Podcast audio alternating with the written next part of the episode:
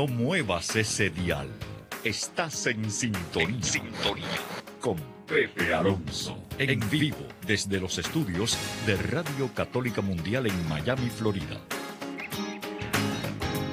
Y ahora queda con ustedes Pepe Alonso.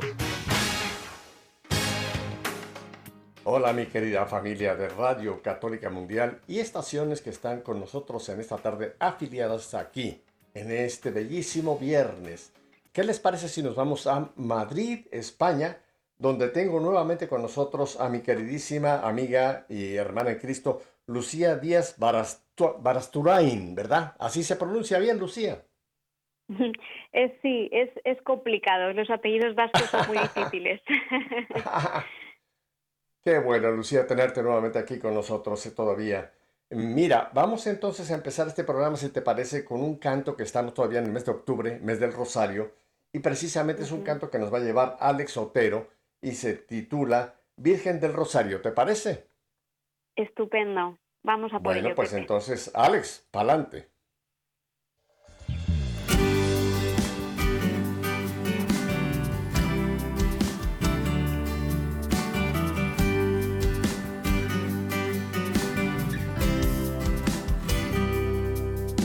Cuando pasen mis heridas, voy a hacerte una oración. Cuando pase el crudo invierno y tus ojos sean el sol, dame tu luz, te pido fuerza,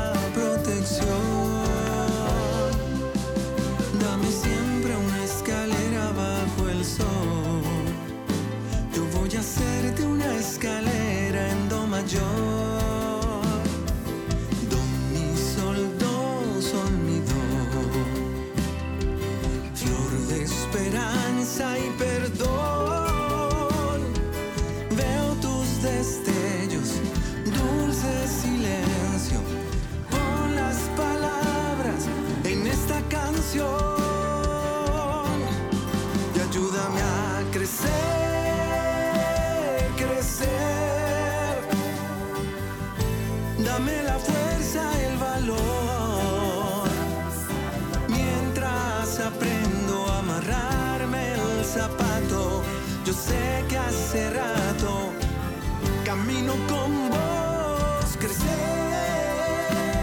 crecer. Dame la fuerza y el valor. Abre tus brazos, reina del rosario. Dibuja en mis labios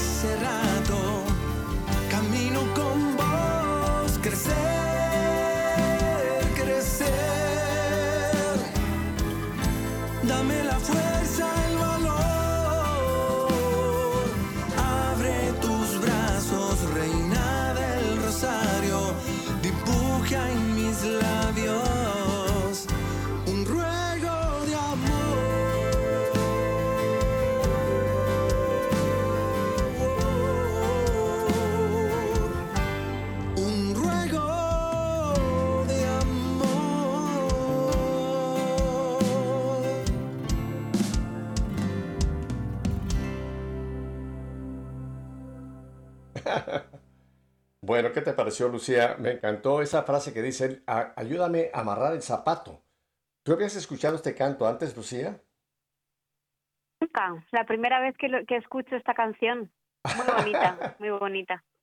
Oye, pero yo nunca había escuchado a alguien que le diga, ayúdame a amarrar el zapato. ¿Qué te parece esa frasecita como que no tiene mucha, no tiene como mucha aplicación, eh, digamos, eh, eh, de oración o bíblica, ¿no? Ayúdame a amarrar el zapato. ¿Qué te pareció? Pues me parece mm, muy bonita y muy visual. ¿no? O sea, cuando ya no sea capaz ni siquiera de atarme los cordones, ahí ayuda, ¿no? Ayúdame a, a hacer hasta las cosas más, más, más sencillas. Correcto. Me parece muy correcto, bonito, Pepe, la verdad. correcto. Sí. Correcto, Lucía. Oye, mira, eh, tú sabes que cada viernes tenemos gente que nos escucha por primera vez y antes de que hablemos ya del ministerio que Dios te ha confiado, que es un ministerio importantísimo, simplemente otra vez ubícanos. ¿Quién es Lucía Díaz? Bueno, pues eh, soy mm, distribuidora de cine, bueno, lo primero periodista, nací con una vocación de, de comunicar las, las buenas noticias, o eso, o eso me gustaría pensar. Y bueno, pues las cosas de, del destino, la providencia, como cada uno lo, lo quiera llamar, me llevaron a, a trabajar, a empezar trabajando en Los Ángeles hace 15 años y, y a partir de ahí cambié cambié un poco mi, mi destino, mi profesión. Pasé de comunicar a través de los medios de comunicación a darme cuenta de que el cine también era un medio de comunicación muy potente que podía Pero espérame, transformar a espérame, las déjame. yo- tú sabes que yo soy bien preguntón. Cuéntame, ¿cómo tú cambiaste de un, de un, de un sitio a otro sitio en tu profesión? Pues no era algo que yo tuviera previsto. Eh. Y es que Dios nos, nos zarandea a veces, nos, nos mueve. Y, y cuando echas la vista atrás, creo que es más fácil ver, ver las cosas con claridad, ¿no? Cuando dices, Ujú. qué bien, qué bien construida está nuestra propia historia. Yo estuve trabajando primero en España, en distintos medios de comunicación, en radio, agencias de, de prensa y televisión. Ajá. Y, y también estuve casi dos años en Roma haciendo lo mismo. Pero ¿Cómo- cómo? bueno, Espérame, yo espérame, pensaba espérame. que estaba de hecho ¿Cómo, cómo, cómo cumpliendo. fue? Espérame, deja- déjame otra vez preguntarte. ¿Cómo fue, este- cómo fue que te fuiste de, de- de Madrid para Roma? ¿Qué pasó ahí? que me fui a estudiar inglés.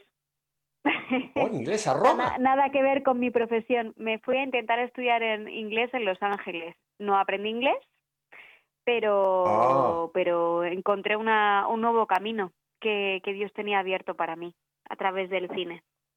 Ajá, ajá. Cuéntame un poquito de esto, Sí. que es interesante.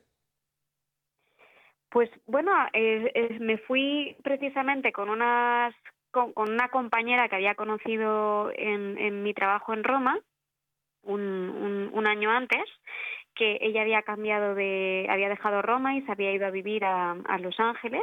A Los Ángeles, y, y yo a Los Ángeles, efectivamente, en una y ella estaba trabajando en una productora fundada por por, por conversos, por se llamaba Metanoia Films y Ajá. es el, el origen de, de la película Bella, que no sé si la recordarán, Ah, sí. Bella, Bella, Sí, claro. Con Pues- Verástegui, ¿verdad? pues, con Verástegui, exacto. Entonces, ¿qué probabilidades hay eh, que entre todas las productoras que hay en Hollywood pu- pudiera caer en una casa en la que todas mis compañeras de piso trabajaban en esa productora, Mm, fundada por gente buena?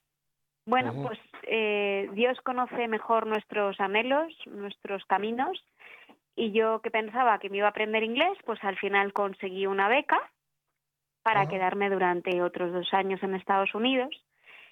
Y, y ahí fue donde, donde me di cuenta del enorme poder que tenía el cine, que una cosa es, es darte cuenta de como consumidor de cine, dicho así en una palabra un poco técnica, ¿no? Pero cuando, cuando vemos películas, somos todos conscientes, yo creo, de que, de que te emocionan, ¿no? O de que te generan sensaciones, emociones pero de ahí a, a experimentar, que es lo que a mí me pasó, al ir por las tardes a la productora a recoger mis amigas, a mis amigas al principio, que cada día había personas distintas en la productora y yo no comprendía por qué. em, y, y poco a poco, a medida que iba siendo capaz de comunicarme, porque no hablaba nada de inglés, tampoco hablo mucho más ahora, pero entonces cuando era capaz de preguntar a la gente quién eres y qué haces aquí y por qué solo vienes una vez a la semana, y ellos me decían, pues mira, es que no me dedico a esto, pero vi Vela y me cambió la vida y quiero ayudar a otras personas que, a que también les cambie la vida.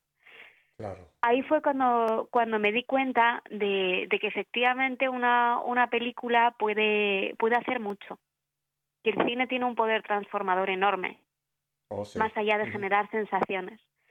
Y fue ahí cuando me di cuenta que, que creía que mi camino de comunicadora de las grandes causas, ¿no? O de las, o de las causas más nobles, podía ser a través del cine.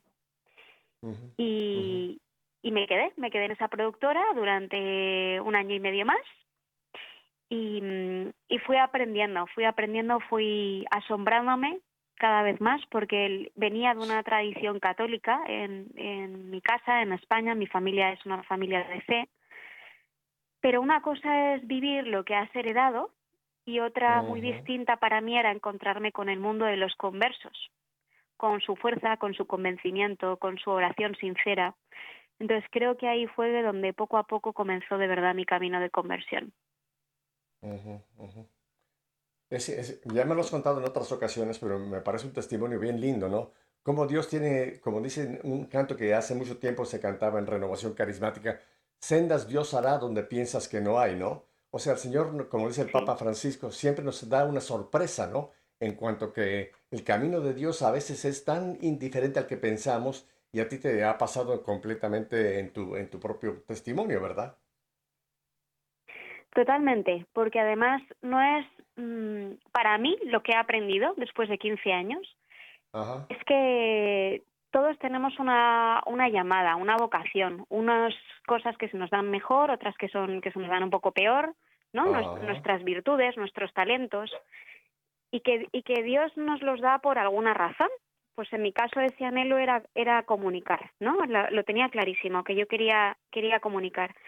Pero a veces nos obcecamos, nos mm, no, no conseguimos ver más allá, ¿no? O sea, creemos que nuestro mm. camino es uno y luchamos por ese camino cuando en realidad eh, Dios escribe, escribe recto en renglones torcidos y sabe que nuestro camino es mucho mejor por otro lado. Me encanta esa frase, sí. Dios escribe derecho en renglones torcidos, perfecto. Sí. Entonces, en mi caso, me había hecho una, una persona muy cinéfila desde niña. Yo veía películas a escondidas. Eh, era mi, mi gran hobby. A ver, espérame, espérame, espérame, espérame, espérame, espérame. Tú sabes que yo siempre voy a buscar cosas muy interesantes. ¿Cómo veías tú películas en, en, en secreto? A ver, cuéntame. pues mira, eh, porque teníamos una mm, en casa, en, en, mi familia, siempre veíamos una película juntos todas las noches. Y ya cuando, cuando fui creciendo, para mí una película no era suficiente. Entonces empecé oh. a, a trasnochar y me ponía otras películas. Teníamos una colección, no sé decirte, Pepe, pero podían ser 150 películas en mi casa. O sea, siempre nos ha gustado mucho el cine.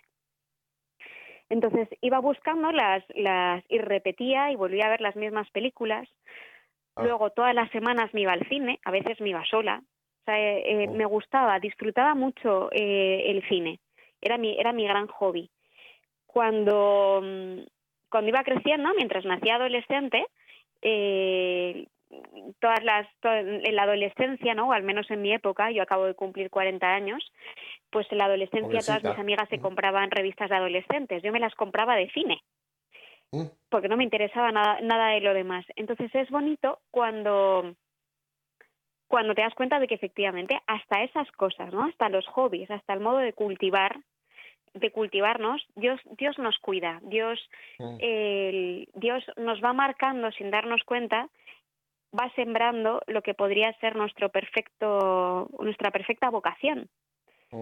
Pero a veces es, es difícil, sea en esto o sea en cualquier otra circunstancia de nuestra vida, ¿no?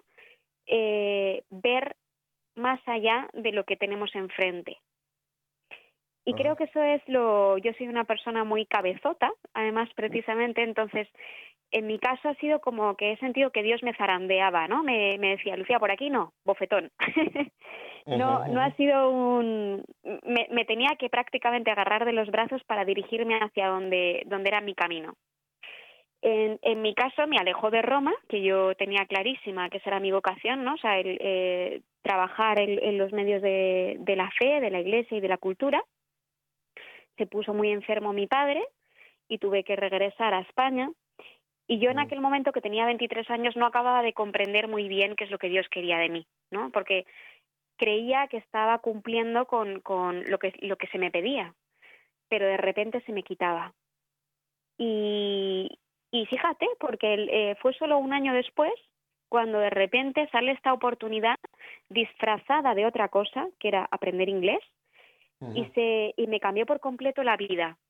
Era una, para mí una locura de decisión, porque además ya había empezado a trabajar en otro medio de comunicación, pero algo me decía que tenía que, que tomar esa decisión, que tenía que seguir ese camino durante tres meses. Lo que no sabía es que no iban a ser tres meses, sino que iba a ser el resto de mi vida, ¿no? Que iba a ser un cambio muy importante.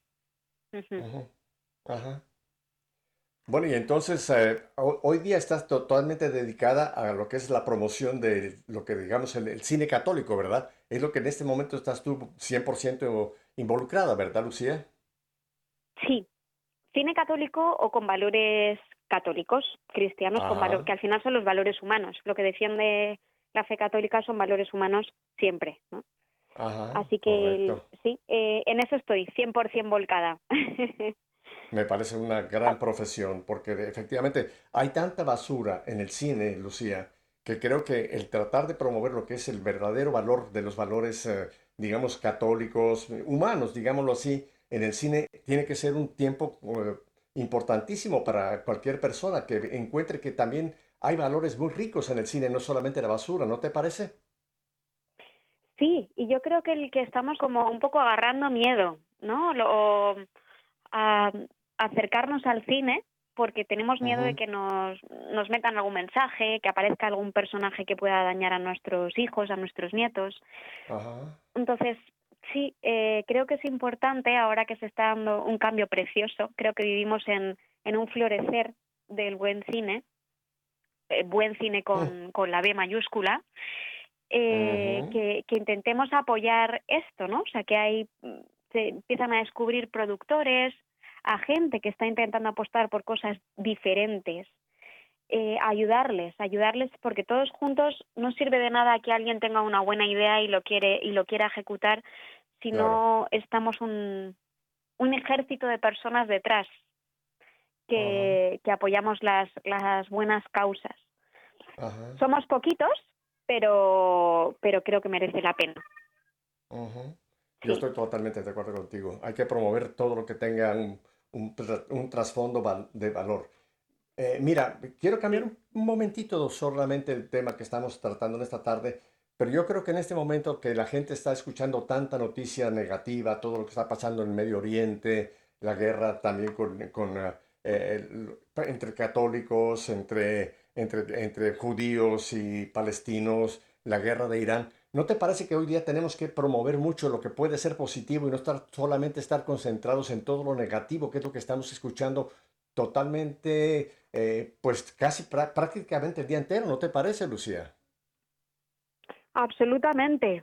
No sé por qué razón eh, las noticias y todo lo que nos llega siempre es negativo, pero el bien es silencioso y, habría que darle un poco más de voz, ¿no? espérame, espérame, me, gusta mucho, me, gusta mucho lo que tú acabas de mencionar. El bien es silencioso. ¿Cómo podemos escuchar el bien si es que el bien es silencioso, Lucía? Pues me imagino que intentando tener los ojos más abiertos y, educando el criterio y la mirada. Estoy realmente, bueno, con, con Bosco Films estamos realmente intentando centrar el, tiro en, educar la mirada, en que, en, que a los más jóvenes también se les pueda educar el criterio. Te voy a contar una anécdota, Pepe. Mi padre y mi abuelo eran periodistas también, como tú y ah. como inicié yo. Y, y, mi padre dirigía un periódico en España intentó abrir un, un magazine, una revista, solo de buenas noticias pues la tuvo que cerrar después de unos meses. Por alguna razón, la gente quiere saber lo malo. Es como si mm, o capta más la atención lo malo y lo bueno pasa siempre desapercibido, pero está. Entonces, tenemos que tratar de educarnos. eh, Pues es, yo no sé si tiene algo que ver con el pecado original o porque nos gusta más conocer un chisme, ¿no? Un, mm, que las buenas noticias. Y es, y Bueno, es algo ver, como espérame, para espérame, déjame, analizarnos, déjame ¿eh? déjame te toco un, un punto aquí. Acuérdate que tenemos un enemigo que se llama el demonio, que es el padre de la mentira, ¿no?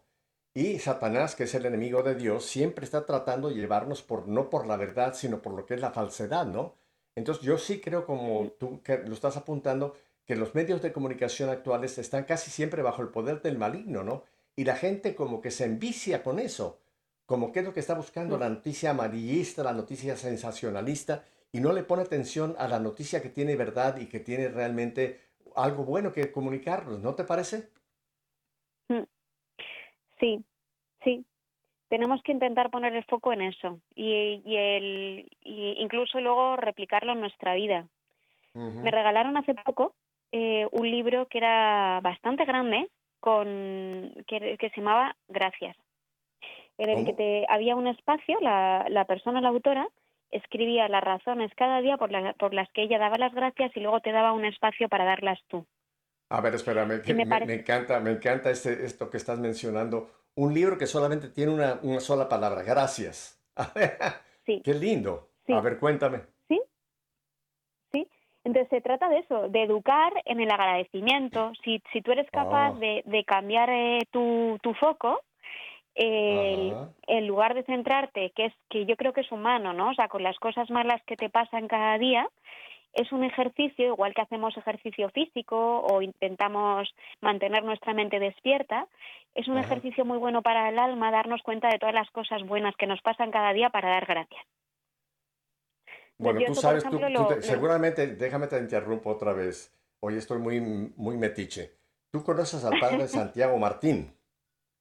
No, no le El padre conozco. Santiago. Claro, de los franciscanos de María. Tú sabes que el apostolado que el padre ha desarrollado a través de su fundación es precisamente el agradecimiento. Y él menciona que nosotros somos tan, tan poco agradecidos que por eso pasamos tantas cosas en la vida que no, no le damos gracias a Dios, ¿no? Y que me, me encanta este libro que tú mencionas, gracias, así que va en la línea del padre Santiago Martín, ¿no te parece? Totalmente. Pero no hace falta un libro, ¿eh? Yo lo, lo Ah. intento hacer con, con mi hija Teresa todas las noches, que tiene cinco años, ¿no? Al hacer un poco examen de conciencia por las noches, Ah, de decir cuál ha sido el día, cuáles son las cosas que han pasado bonitas, por las que damos las gracias, y cuáles son las cosas por las que podemos mejorar cada noche. cada noche. Ajá. Sí. Y creo Ah, qué que eso al final, si nos vamos educando nosotros mismos, es más fácil vivir en, en clave de agradecimiento, ¿no? Igual que en clave de lo bueno. O sea, si, si vamos cambiando esa mirada nuestra, interior, ujú. creo que todo se hace mucho más sencillo. Bueno, además está en la Biblia, Pablo lo dice, y sean agradecidos. Somos tan poco Mm. agradecidos, Lucía, que pasamos, como tú dices, Sí. a lo mejor un día entero sin darnos cuenta cuántas cosas buenas el Señor ha hecho en este día, ¿no? Y sean agradecidos. Así que qué lindo que lo haces con tu hija. Ojalá sea un buen consejo para tanta gente que nos está escuchando en esta tarde. Déjame volver otra Ojalá. vez ahora a tu, a tu contacto ya con una productora que se llama Bosco Films. Cuéntame, ¿qué es Bosco Films? Pues Bosco Films es, eh, es bastantes cosas ya. Pero es, es una empresa con, con una vocación de, de traer, que sería distribuir, o sea, de encontrar joyas que hagan crecer a la persona. Decimos que, bueno, bosco viene de la palabra bosque en italiano. Bueno, Ah, tiene, tiene un doble sentido la palabra. San Juan Bosco es el patrón del cine. Oh, Entonces no, no había mejor mm, nombre para intentar eh, empezar un camino, ¿no? Bo- Bosco Films tiene seis años ya de vida. Y luego, por otra parte, viene del italiano, mm, la palabra italiana bosco, que significa bosque. bosque. Y eso es, y sí, y eso es porque, el, eh, de hecho, nuestro logo es una cinta antigua de cine, una rueda de estas de cine, con, con un tronco, ¿no? Es verde con un tronco. Y es porque cada película que traiga o que produzca Bosco eh, tiene que plantar, tiene la vocación de plantar raíces. de ser algo vivo, algo que permanezca, no simplemente que, que te entretenga un ratito, ¿no? Que es lo que haría la, la mayor parte de las, de las películas, te entretienen durante una hora y media y luego vuelves a tu casa. No, estas eh, decimos en Bosco que una película no dura 90 minutos, sino lo que es capaz de permanecer en tu memoria. Entonces, buscamos ese tipo de cine, el que permanezca y plante raíces en el espectador, o sea, que se quede, que permanezca vivo. Entonces, buscamos esas joyas que, que tengan esa capacidad de, de, cambiar a la persona y, mm, y, y desde hace poquito la, lo hacemos también nosotros. Hemos empezado a producir. Ha sido un pequeño salto un gran, y un gran riesgo, pequeño salto pero gran riesgo, el de, el de querer nosotros contar las, nuestras propias historias, buscarlas y contarlas. Así que, pues estamos en ello, estamos en ello. Vamos a ver hasta dónde, hasta dónde llega esto, pero está siendo un camino apasionante y precioso. O sea, Bosco Film no es propiamente una productora, sino que está buscando lo que ya existe para poder promoverlo. Ese es- creo que esa es la, la- la visión que tenéis, ¿verdad? Es distribuidora y desde hace poco, de lo que vamos a hablar hoy, es de nuestro primer, eh, nuestro primer trabajo como productora. O sea, de Oh. algo que hemos hecho nosotros, no solo que, que lo hemos descubierto y lo estamos intentando hacer llegar a cuantos más países y más, más personas, Ajá. sino que ahora hemos empezado a producir también, a crear. Oh, wow. Sí. Bueno, antes de entrar, ya lo que están, eh, vamos a hablar un poquito de la película que están promoviendo. Me interesa mucho de todo lo que Bosco Films ha promovido. ¿Cuál ha sido la película que a ti, Lucía, te ha tocado más de lo que hasta ahora has promovido? A ti en lo personal. Pues dos. dos. Hubo Ajá. dos. Hubo dos. Una hace mm, 12 años, Ajá. que no sé si llegó a, de hecho, a Estados Unidos, se llamaba La Última Cima, que era la... Ah, sí, claro, era- claro, contaba- claro que sí. ¿Sí llegó? Sí, llegó, claro. Sí. Yo la vi. Pues, pues esa película a mí me, me transformó, me transformó. Que es, es al final la historia de un buen sacerdote, Correcto. ¿no? De, de, de un hombre que, que murió joven, pero que al vivir con plenitud su vida transformó la de mucha gente. Vamos, una historia sencilla, una vida sencilla. Y la segunda, eh, y no es por hacer pu- más publicidad de lo que vamos a comentar ahora, es esta. Esta misma de la que vamos a hablar esta tarde, este, en este día, Libres, que, que me ha superado a mí misma. O sea, él, tenía una idea de lo que queríamos contar y nos parecía una oportunidad preciosa, pero ya no sé decirte cuántas veces la he visto, esta película, 50, 60 veces. Wow. Eh, sí, porque, eh, porque la he tenido que, que ver varias veces en montaje, la he tenido que enseñar a muchos grupos, he tenido que proyectar yo misma, hemos tenido que montar cines en muchísimos lados eh, y cada vez, cada vez me gusta más. Y cada vez no es increíble porque no me cansa y me transmite cosas nuevas porque creo de verdad que es una película muy del Espíritu Santo. O sea, no, no, y aquí nadie del equipo, de los que hemos formado parte de, de esta producción, todos, todos estamos de acuerdo en que es, en que es algo que no, que se nos escapa. El- Y es por los, por los propios protagonistas, por su sabiduría, y es un, un- es ver un milagro mm, en marcha solo, no, no por nosotros. Y cuando eso te sucede, seguro que a ti, Pepe, te habrá pasado mil veces en tu vida, que dices, me da la sensación de que muchas veces tiro yo, o sea, no sé, habré trabajado en 150 películas, por poner un ejemplo, en este año, en estos 15 años, ¿no? Promocionando. Y muchas veces todas son buenas, porque todas tienen mensajes buenos. Pero hay veces en las que uno tira más, uno, uno pone más empeño y te das cuenta de que es Lucía y el equipo quien estamos intentando hacer que esto salga adelante. Pero hay muy pocas veces, los cuento con, con el dedo de una mano, en las que he visto que, que no soy yo y no es nadie del equipo, que hay algo que nos ayuda empujando, que sopla con más fuerza, que se, no- que Ujú. se nos adelanta en, en las decisiones eh, y que está ahí y que hace y que hay mayor fruto. Eso es Libres, esa es la película con la que estamos ahora y, y, la verdad es que sigo impactada, sigo sigo muy ilusionada. Ojalá, ojalá, ojalá toque tantos corazones como está tocando en, en España y en otros países de Europa. Así que mm, tengo mucha curiosidad por ver lo que va a pasar. Pero a mí personalmente, a Lucía, la última cima y libres. Bueno, perfecto. Ahora bien, vamos pues a entrar un poquito en detalles con Libre. ¿Quién, cómo nace Libre? ¿A quién se le ocurre esta película? Porque yo sé que no es una película, no es, un, no es una película eh, tradicional que tiene un principio, un fin, una historia, sino es una, una serie de testimonios. Pero cuéntanos, ¿a quién se le ocurre Libre? ¿Cómo nace Libre? Pues mira, se nos, se nos ocurre al, al director, que se llama Santos Blanco, y a mí. Ah, sí. Somos, ¿A ti también? Somos los dos de... Ah, sí, wow. sí, sí, es un proyecto de los dos. Sí. Wow. Santos Blanco es un, un joven eh, Ajá. que ahora tiene 38 años. Cuando todo esto Ah, empezó niño. pues Ujú. 35, Ujú, más o, más o menos. Tiene una productora que se llama Variopinto, que hace mayoritariamente se dedica a la publicidad, a hacer comerciales. Eh, cuando todos estábamos en clausura, en, en el confinamiento, porque esta película va de la clausura, de la vida monástica, cuando todos estábamos en el confinamiento en nuestras casas, Espérame, espérame, un- espérame, espérame, espérame. Déjame, déjame, porque es interesantísimo lo que estás contando. ¿A qué te refieres cuando estábamos en el confinamiento? ¿Esto tiene que ver con el famoso SIDA, que en España por dos años tuvieron a la gente metida en sus casas? ¿A a eso te refieres? Sí. Ah, sí, al. COVID. Sí, Al COVID. sí. Sí, exacto.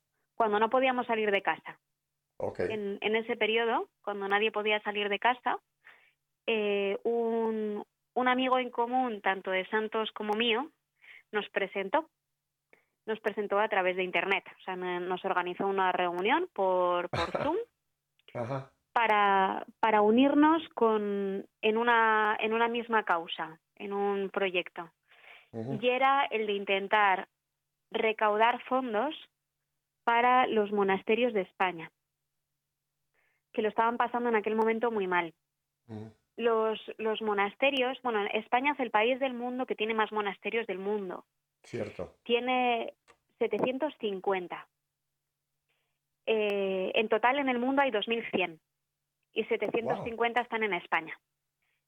Entonces, eh, hay una fundación que se llama la Fundación Espérame, de déjame, deja- otra vez, déjame, te- hoy estoy muy metiche. Hay que entender que estos monasterios propiamente viven de, pues, eh, producir eh, dulces o alguna cosa que venden al público, ¿no? Entonces, cuando vino este confinamiento, estos monasterios propiamente se quedaron sin su, for- sin su fuente de ingreso. ¿Es así correcto, Lucía? Así es, Ajá. así es, así fue. Sí, Y entonces, ¿cómo Entonces- apoyarlos a ellos?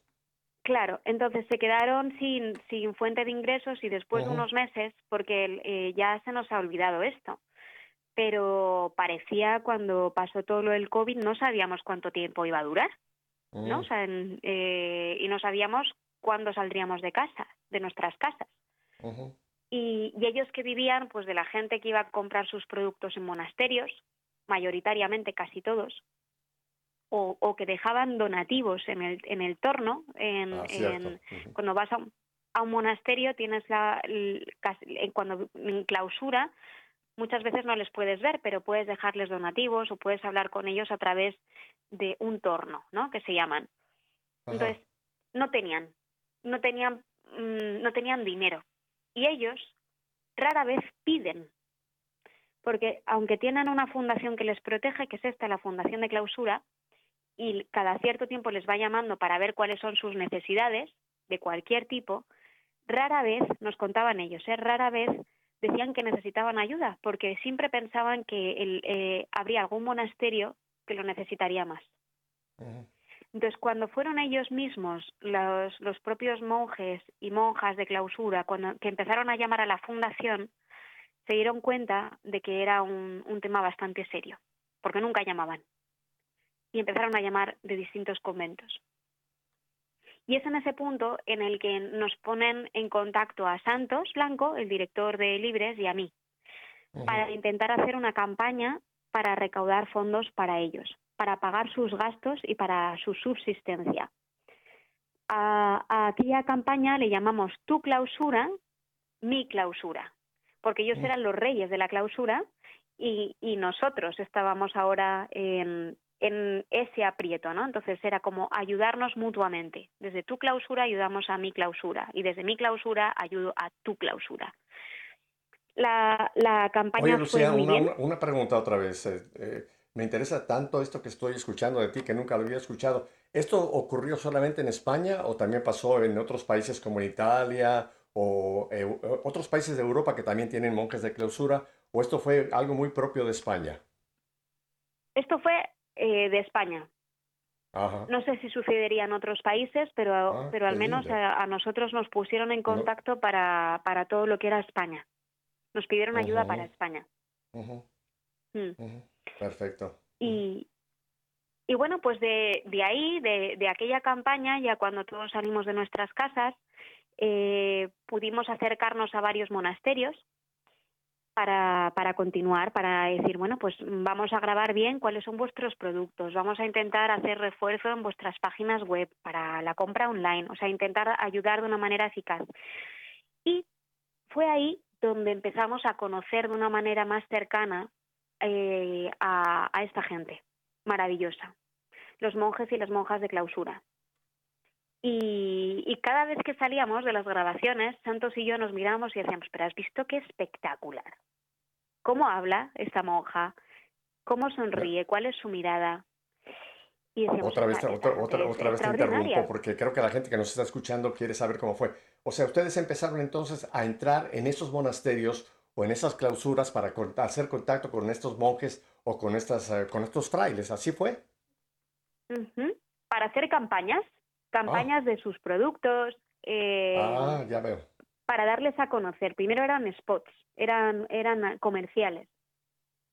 Pero en nosotros, en, en, eh, dentro de nosotros, a medida que les conocíamos más, que les tratábamos más, decíamos, ¿cuánto nos gustaría que estas personas, igual que tenemos la suerte de poder tratarles, pero que están alejados del mundo, ojalá el mundo les Ujú. conociera más? Ojalá pudieran hablar. Qué pena que no puedan hablar porque tienen Wow. mucho que decir porque es, porque es una maravilla escucharles. Y entonces ahí eh, salió la semilla, se plantó una semilla en nosotros, en Santos y en mí, que fue una ilusión. Oye, ¿y si hacemos una película sobre ellos? Mm. Em, y era como, bueno, pues sí, vamos a hacer una película. Bueno, pero no tenemos dinero para hacer una película. Y así la siguiente vez que nos veíamos, era como, bueno, pues ¿vamos a hacer la película o no? Bueno, pues sí, vamos a hacer la película. Hasta que empezamos, nos pusimos en marcha sin, sin tener el dinero a, a intentar conseguir lo, lo que era más complicado, que eran los permisos para poder entrar a grabar. Claro. Ya no un comercial durante una hora, sino entrar en profundidad en la vida de clausura, en la vida monástica. Mm. Eh, hay un solo precedente en la historia del cine de que hayan conseguido entrar a grabar dentro de un monasterio. Es una película que se rodó hace 20 años, se llama El Gran Silencio y, eh, y logró entrar en, en la Gran Cartuja de Francia, el origen de, de la Orden de los Cartujos. Para que nos hagamos una idea, el director tardó 16 años en que le contestaran. Vaya. 16. Una espera enorme y consiguió el permiso después de 16 años. Estas personas, los de la- los monjes y monjas de clausura, no tienen ninguna intención, o sea, dentro de sus votos está el alejarse del mundo y el vivir en silencio. Entonces, no tienen ninguna necesidad de que los que estamos fuera y aparentemente libres comprendamos por qué ellos están allí. No les importa que lo comprendamos o no lo comprendamos. Pero han hecho con, con nosotros eh, una excepción, con, Libres, con, con este equipo de que no habíamos producido nunca, ni Santos Blanco con Mario Pinto, ni yo con Bosco Films. Habíamos hecho otras cosas. Ellos habían hecho comerciales, nosotros habíamos distribuido cine. Pero se fiaron, no uno, sino doce monasterios. Así que no, no hay un precedente de y lo que y lo que van a lo que va a ver el espectador cuando vaya a ver libres Es inédito, nunca ha sucedido. Pero es un regalo, y cada vez soy más consciente, es un regalo que los monjes nos hacen a nosotros. Porque no tienen por qué hacerlo, no tienen por qué contarnos porque ellos están allí. Y no tienen por qué responder a nuestras preguntas porque tienen voto de silencio. Muchas veces ni siquiera conocen las, sus historias sus compañeros de monasterio. Es precioso lo que vamos a ver y lo que vamos a escuchar. Y por eso creo que es su regalo. No va a haber una segunda oportunidad, no nos van a dejar volver a grabar. Difícilmente creo que dejen volver a entrar en el interior, no de un monasterio, sino del alma de cada una de esas personas que hemos entrevistado. y, y es un milagro, es un milagro, porque Además, una de las, de las preocupaciones que teníamos después de, conseguir los permisos para poder entrar en estos 12 monasterios mm. es que, las Otra vez, déjame te interrumpo aquí, déjame te interrumpo porque son cosas que me vienen muy rápido a la mente. ¿Quién les dio el permiso para entrar? ¿Tuvo que ser Roma o, fueron los propios, digamos, monasterios que les permitieron entrar a, esta, digamos, este contacto con, con monjes y monjas? ¿Quién les dio el permiso? Pues cada monasterio por separado. El prior o el superior de cada ah, monasterio. Gracias a la, a la propia fundación por la que nos conocimos, la Fundación de oh. Clausura. La fundación se dio cuenta de que éramos personas normales, sin mala intención. Pues esto que decimos, ¿no? Que a veces todos tememos lo que tiene que ver con el cine, desconfiamos.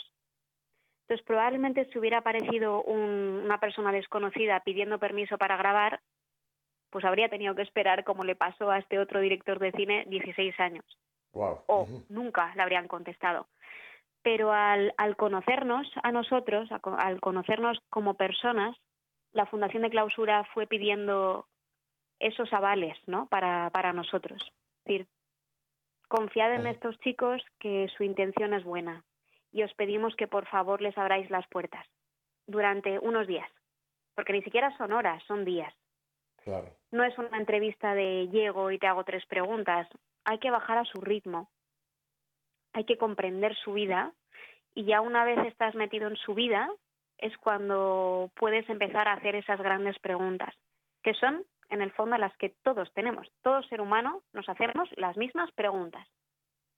O nos deberíamos cuéntame, hacer cuéntame, las cuéntame, antes de que hablemos ya de algunos eh, casos en concreto, pero me interesa muchísimo, a ti, Lucía, ¿Qué fue lo que más te impactó entrar, como tú lo acabas de describir, en la vida de estos monjes, de estos hombres, de estas mujeres que están en, este tipo de vida tan, tan, tan diferente al que nosotros jamás pensamos? ¿Qué fue lo que a ti más te impactó al entrar en su mundo? Pues mira, Pepe, físicamente yo no pude entrar porque las mujeres no pueden entrar en clausura. Ah, correcto, claro. Era, era un equipo eh, pequeño, eran cinco personas, todo eran, er, eran hombres, eran varones los que entraron a, grabar. Oh. Yo me quedé fuera, pero todos los días me, me mandaban como un reporte, ¿no? Me, me contaban cómo había ido. Y, y, se entusiasmaban, me enviaban fotos, me contaban algunas de las historias porque lo, el gran reto después de, conseguir entrar para, para todos era que no sabíamos quién estaba dentro. No sabíamos cuáles eran las historias de la gente que estaba en el, en el interior del monasterio o incluso podían tener una gran historia, pero no saber comunicarla. ¿no? ¿Cuántas veces mm, saber comunicar es un don? Eh, y estas personas no hablan, normalmente. O sea, podían tener una gran historia, pero no saber transmitirla. Y ese era otro riesgo. No sabíamos con quién nos encontrábamos al entrar, ni si esas personas mm, podrían contarlo bien para que lo, pudiéramos entender el común de los mortales. Pero fue un regalo, fue un regalo el, todo el proceso. Y hay grandes historias. Nos va a romper mucho los esquemas de hecho, ya ha sucedido en España. Ha roto los esquemas absolutamente.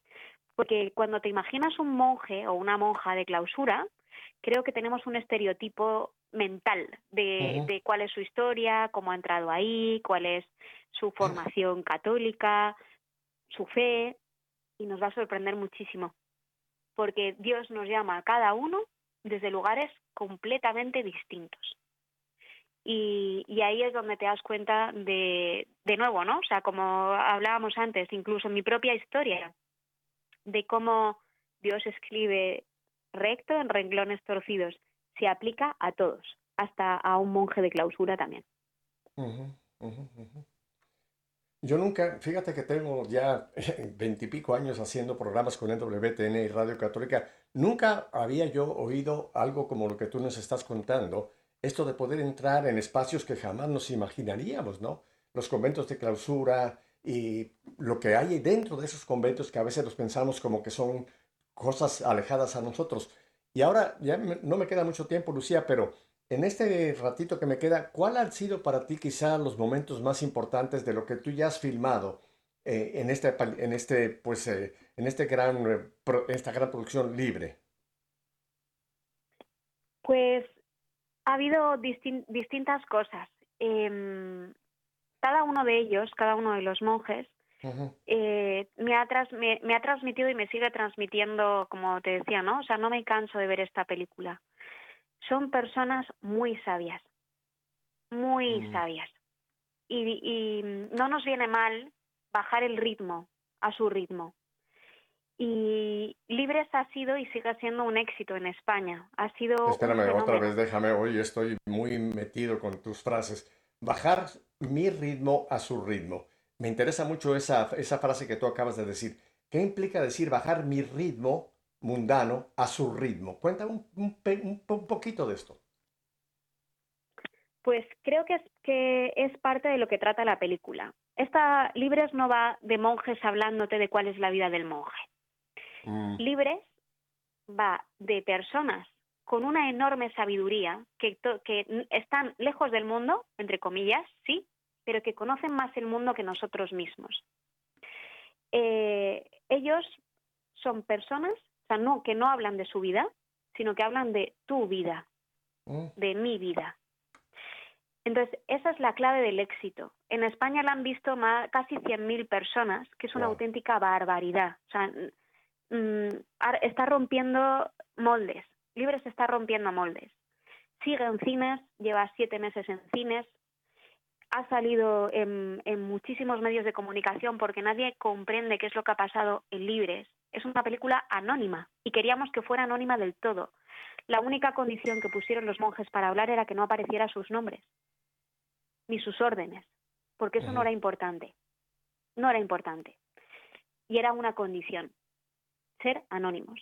Seguir siendo anónimos. Ellos son anónimos, su vida es anónima pero, pero trata las grandes cuestiones del ser humano. Por ejemplo, lo que hablábamos, bajar el ritmo. Inicialmente la, película no se llamaba Libres. Durante todo el proceso de rodaje se llamaba Dukin Altum, que significa rema mar adentro. Es lo que le dijo Pedro, eh, le dijo Jesús a Pedro. Ese era el nombre del proyecto. Rema mar adentro, vea a lo profundo.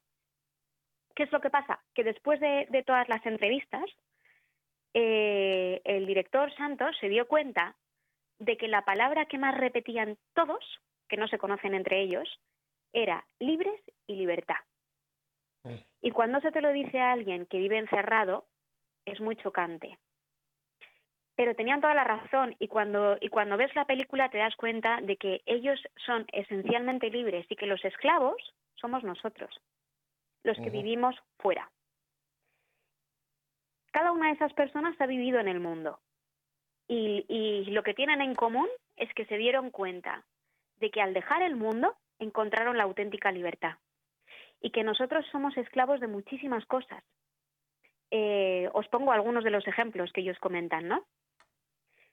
¿Cuánta gente va caminando por la calle eh, y, van, sobre todo los jóvenes, ¿no? Con, los auriculares, con escuchando música, eh, llegan a casa y prenden el televisor, aunque no lo vean, lo prenden, porque, porque necesitan que haya sonido. Eh, vamos, vamos mm, hasta el punto de que no hay conversaciones en las familias, siempre está la televisión de fondo, ¿no? Y eso es huir del silencio, y, y el silencio realmente es lo que nos va a hacer encontrarnos con nosotros mismos. es donde va a salir la esencia del hombre, es donde van a salir las preguntas, es donde te vas a cuestionar. Por eso, ¿no? Por eso es importante el, el hacernos preguntas, porque todos tenemos grandes preguntas como ser humano. Pero Dios, Dios es imposible que hable en el ruido. Y no hace falta que sea un ruido físico. O sea, puedes tener un montón de pensamientos dándote vuelta en la cabeza y lo que necesitas es parar, bajar el ritmo y quedarte en silencio. Eso es uno de los temas, ¿no? Entonces, ¿qué es el silencio y por qué viven en silencio? Porque todos necesitamos silencio para escuchar a Dios. Otro de los grandes temas, viven en soledad. Sí, pero ellos dicen que su soledad está habitada, que no es lo mismo que la soledad de, una persona mayor que está en un hospital. Ellos hablan de una soledad en compañía. Mm, otro de los grandes temas, pues eh, la vocación. A mí este es uno que me toca especialmente. La vocación, que no necesariamente tiene que ser a la vida religiosa. Todos tenemos una vocación. Lo hablábamos al, principio, ¿no? De, de esta entrevista. Todos tenemos una misión ninguno de nosotros está en el mundo por azar. No, no hemos caído y hemos nacido por azar. Todos tenemos una misión. Y a esa misión se le llama vocación. Em, Dios nos da esos talentos, esas virtudes, y nos da la oportunidad de descubrirlas y hacerlas florecer. entonces, cuando encontramos esos talentos y los hacemos florecer, es cuando realmente vas a encontrar tu felicidad, tu plenitud. Bueno, como veis son, son temas muy profundos, ¿no? Porque, eh, pero que está dentro del corazón de cada hombre. ¿Qué es ser útil y qué es ser inútil?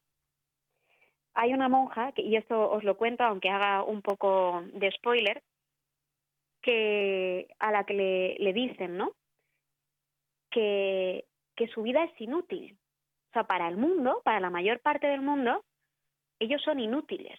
Dice, somos parásitos. ¿Qué es lo que hacemos nosotros? No hacemos nada. Estamos aquí encerrados, no hacemos nada. Para el mundo no hacemos nada y la realidad es que no hacemos nada. Pero somos como las zonas verdes de las ciudades, como los jardines que hay en las ciudades. Estamos ¿Qué sería una ciudad sin zonas verdes? Sin, zonas no habría oxígeno. Así es, Lucía. Lucía, el tiempo se nos ha terminado. Eh, no tienes idea qué importantísima ha sido esta entrevista contigo porque yo nunca había oído nada similar a lo que nos estás contando. Rápidamente, en 30 segundos, ¿dónde la gente puede conectarse con Libres?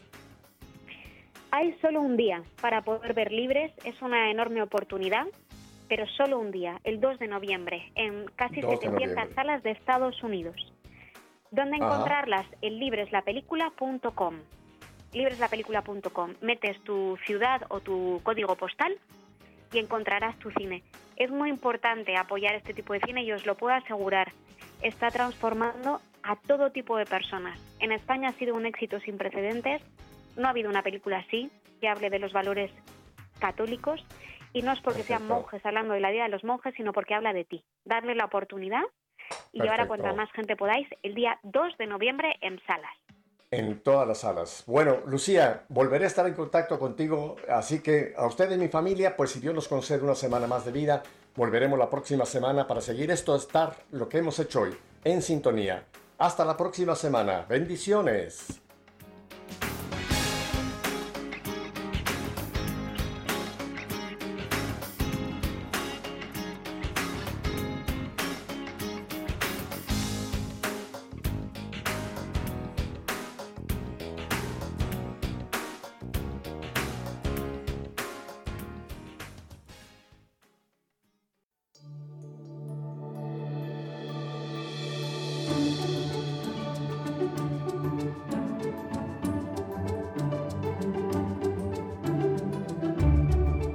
Efesios 4, 29.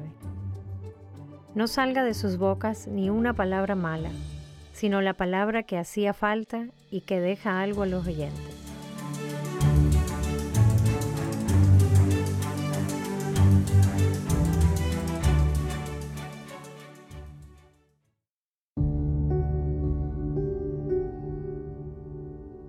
Rey celeste, Espíritu consolador, Espíritu de verdad, que estás presente en todas partes y lo llenas todo. tesoro de todo bien y fuente de la vida. Ven, habita en nosotros, purifícanos y sálvanos, tú que eres bueno.